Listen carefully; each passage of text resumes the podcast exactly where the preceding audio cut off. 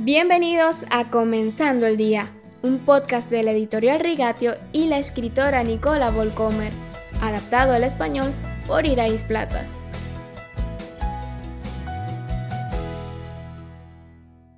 Hoy recibimos a Joana. En nuestra versión en español, Joana es interpretada por Denise Paul.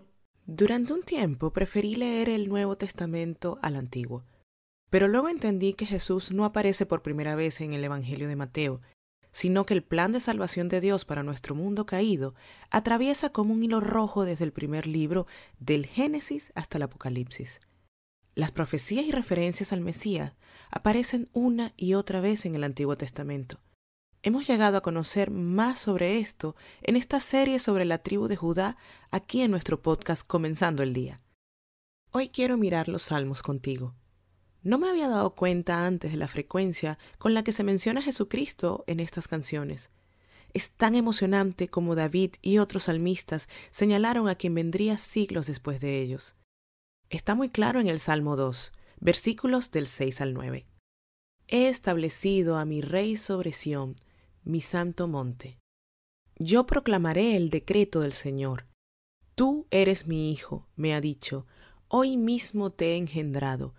Pídeme, y como herencia te entregaré las naciones. Tuyos serán los confines de la tierra.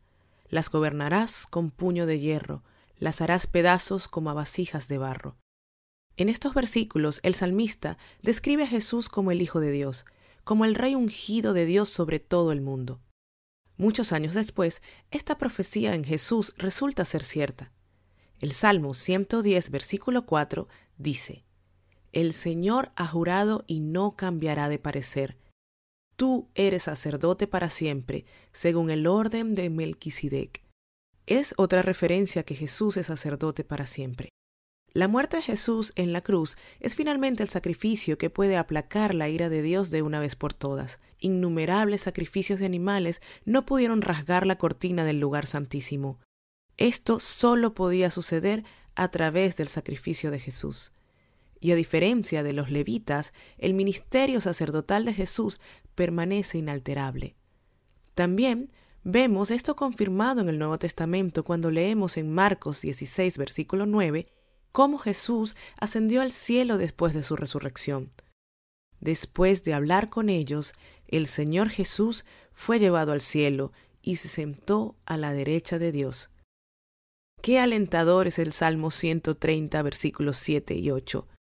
Así tú, Israel, espera al Señor, porque en Él hay amor inagotable, en Él hay plena redención. Él mismo redimirá a Israel la referencia a Cristo Redentor que redimió a su pueblo de su culpa difícilmente podría ser más clara que en este salmo. Y luego se pone aún mejor. Esta salvación no solo está disponible para los judíos, sino que también fue enviada a los gentiles, a ti y a mí, como se aclara en Hechos 28, versículos 28 y 29. Aunque haya pasado la Navidad, esta oferta de salvación para todos y cada uno de nosotros es motivo de celebración todos los días.